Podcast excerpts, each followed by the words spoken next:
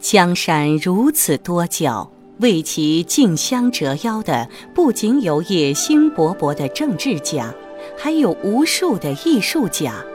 他们纷纷用诗词歌赋或妙笔丹青来描绘他们心中的如画江山。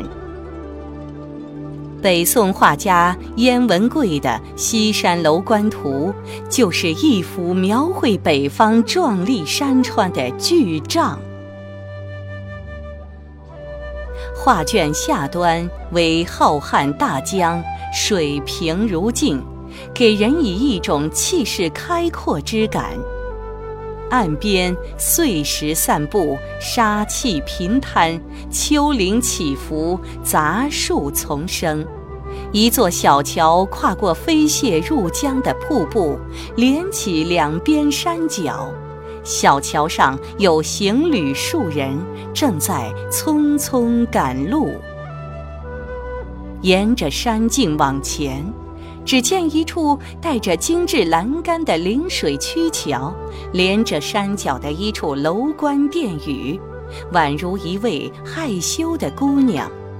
在山峰和古树的遮挡下，楼宇只露出了一部分尊容，但我们还是能够清晰地看见，它的一大半房屋都建在一个架空的巨大平台上。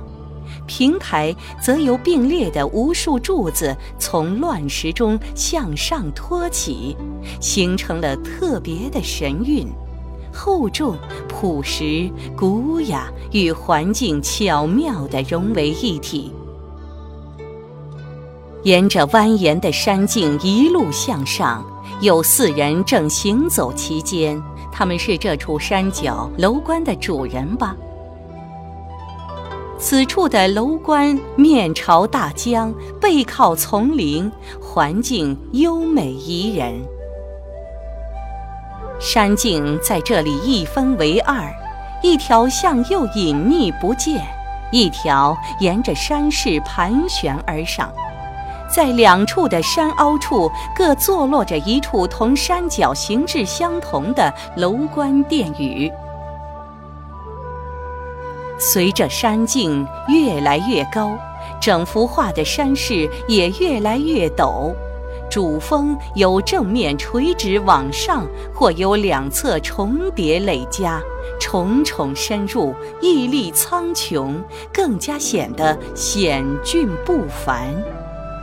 山头杂树点染，山峦间林木茂密，郁郁苍苍。画面左侧的山间飞泉急流倾泻而出，水汽迷蒙，仿佛都能听见泉水飞溅而起的叮咚声。西山楼观图左侧山石上有细书小字款“翰林代照燕文贵笔”。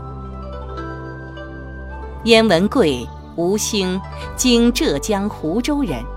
原本是军中仆役，于太宗朝驾舟至京师，受高义举荐，进入翰林图画院，参与相国寺与玉清昭应宫壁画制作。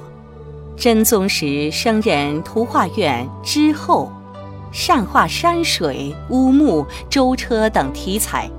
在宫廷画院中，燕文贵所创立的燕家景致与范宽的巨丈山水并列，他们是继关同、李成之后，北方山水画派的两大主流。《西山楼观图》正是画家燕家景致的代表作，也是北宋初期全景式山水的典型。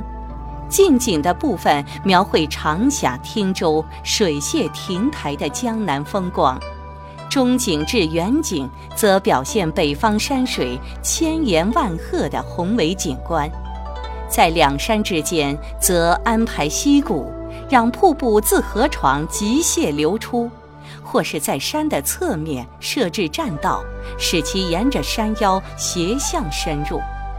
这种将各色景物安排在画面中，并采用变化多端的画法，使人感到景物可行、可望、可游、可居，这正是燕家景致的魅力所在。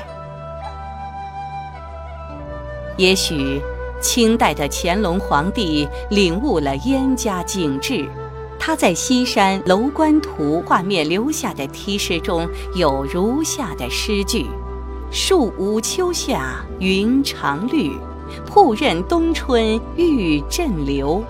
谁入维摩居士室，画禅一脉此中流。”